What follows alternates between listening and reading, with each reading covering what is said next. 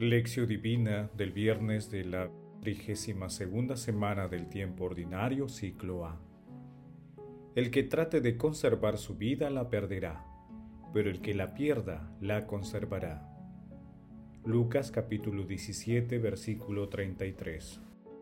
Oración inicial. Santo Espíritu de Dios, amor del Padre y del Hijo, ilumínanos con tus dones para que podamos comprender los tesoros de la sabiduría que Jesús nos quiere revelar en este día. Otórganos la gracia para meditar los misterios de la palabra y revélanos sus más íntimos secretos.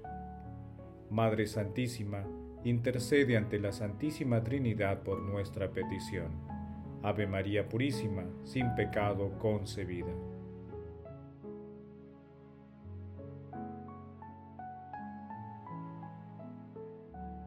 Paso 1. Lectura.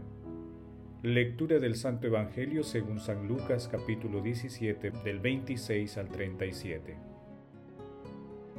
En aquel tiempo Jesús dijo a sus discípulos, Como sucedió en los días de Noé, así también será en los días del Hijo del Hombre. Comían, bebían y se casaban. Hasta el día que Noé entró en el arca. Entonces llegó el diluvio y acabó con todos lo mismo sucedió en tiempos de Lot. Comían, bebían, compraban, vendían, sembraban, construían. Pero el día que Lot salió de Sodoma, llovió fuego y azufre del cielo y acabó con todos. Así sucederá el día en que se manifieste el Hijo del Hombre. Aquel día, si uno está en su azotea y tiene cosas en casa, que no baje por ellas si uno está en el campo, que no vuelva.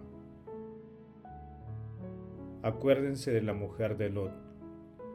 El que trate de conservar su vida la perderá, pero el que pierda la vida la conservará. Les digo esto, aquella noche estarán dos en una cama, a uno se lo llevarán y al otro lo dejarán. Estarán dos mujeres moliendo juntas, a una se la llevarán y a otra la dejarán. Estarán dos en el campo, a uno se lo llevarán y al otro lo dejarán. Ellos preguntaron, ¿Dónde, Señor? Él contestó, Donde está el cadáver se juntan los buitres. Palabra del Señor, gloria a ti, Señor Jesús.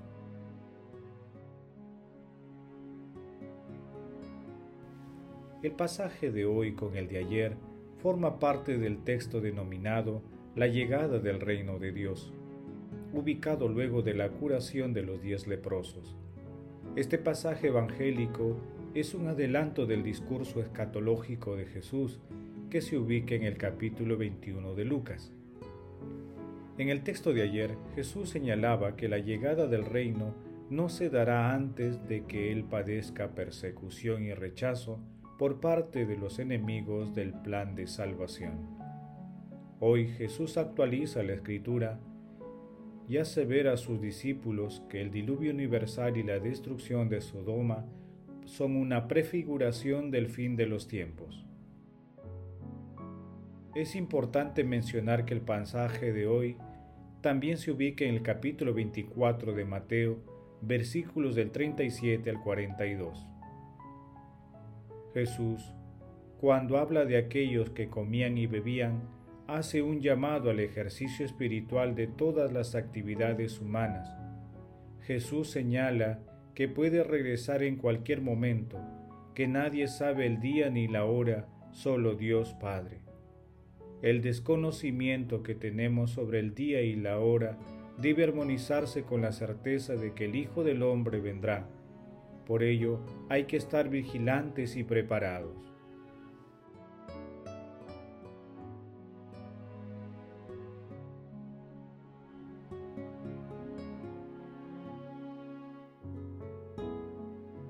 Paso 2. Meditación. Queridos hermanos, ¿cuál es el mensaje que Jesús nos transmite el día de hoy a través de su palabra? El tiempo de Dios, Kairos, no es el tiempo humano, el Cronos. El tiempo de Dios es independiente de nosotros. Por ello, solo Dios Padre sabe el momento en que llegará el fin de los tiempos. La inquietud por el futuro ha sido una preocupación siempre latente en el ser humano. Ello ha dado origen a grupos apocalípticos que juegan con la inocencia y credulidad de incautos. Nuestro Señor Jesucristo nos proviene este tipo de engaño y nos pide vivir en actitud vigilante, sabiendo que en cualquier momento podemos llegar ante su presencia. En este sentido, lo más importante para nosotros son las decisiones que tomemos cada día. Por ello, nuestro Señor Jesucristo hace un llamado para que nuestras acciones humanas se conviertan en acciones espirituales. Mantengámonos firmes en la fe y ayudemos a que otros también fortalezcan su fe.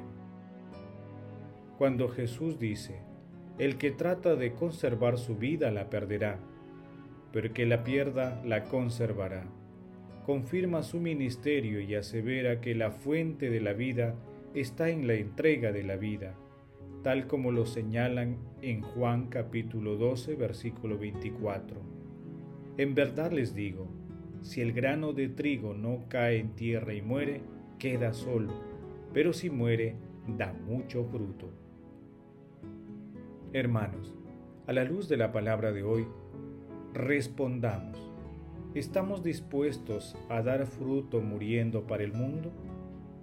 ¿Permanecemos vigilantes para no sucumbir ante el pecado y estar preparados para el encuentro con Dios en cualquier momento? Hermanos, que las respuestas a estas preguntas nos ayuden a vencer nuestro egoísmo y a responder afirmativamente al llamado de nuestro Señor Jesucristo. Jesús nos ama.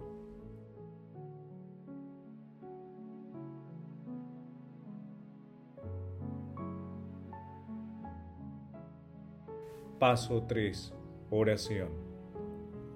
Amado Jesús, Tú quieres que vivamos de acuerdo con tus enseñanzas y criterios divinos.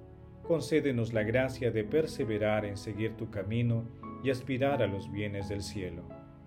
Amado Jesús, concédenos tu Santo Espíritu para tener la fuerza testimonial de tus apóstoles y acercar a los hermanos que se han alejado de ti, a la fuente de tu misericordia. Amado Jesús, otorga a los difuntos la felicidad de formar parte del reino de los cielos, en compañía de nuestra Santísima Madre, la siempre Virgen María, y de todos los santos. Madre Santísima, Madre del Amor Hermoso, Reina de los ángeles, interceda ante tu amado Hijo por nuestras peticiones. Amén.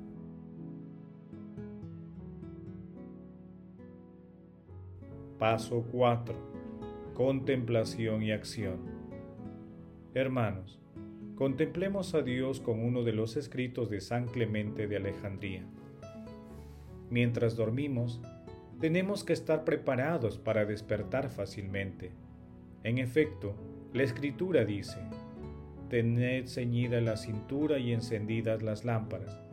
Estad como los que aguardan a que su Señor vuelva de la boda para abrirle apenas venga y llame.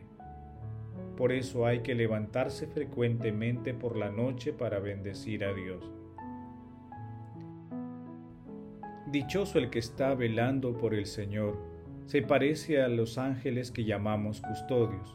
Un hombre dormido no vale nada, no vale más que uno sin vida, pero el que mantiene su lámpara encendida está despierto y las tinieblas no pueden nada sobre él, ni tampoco el sueño, de la misma manera que las tinieblas. Está pues despierto para Dios el que ha sido iluminado, y éste vive, porque en él había la vida. Dichoso el hombre, dice la sabiduría, que me escuche y sea fiel a mis caminos, velando a mi puerta día tras día y guardando el umbral de mi casa. Queridos hermanos, busquemos el don sobrenatural de la fe y de la sabiduría para vencer nuestros egoísmos y estar preparados para presentarnos ante Dios ante cualquier momento. No dejemos que nuestros pensamientos se apoderen de nuestro estado de ánimo, sino invoquemos y dejemos actuar al Espíritu Santo en nuestras vidas. Glorifiquemos a la Santísima Trinidad con nuestras vidas.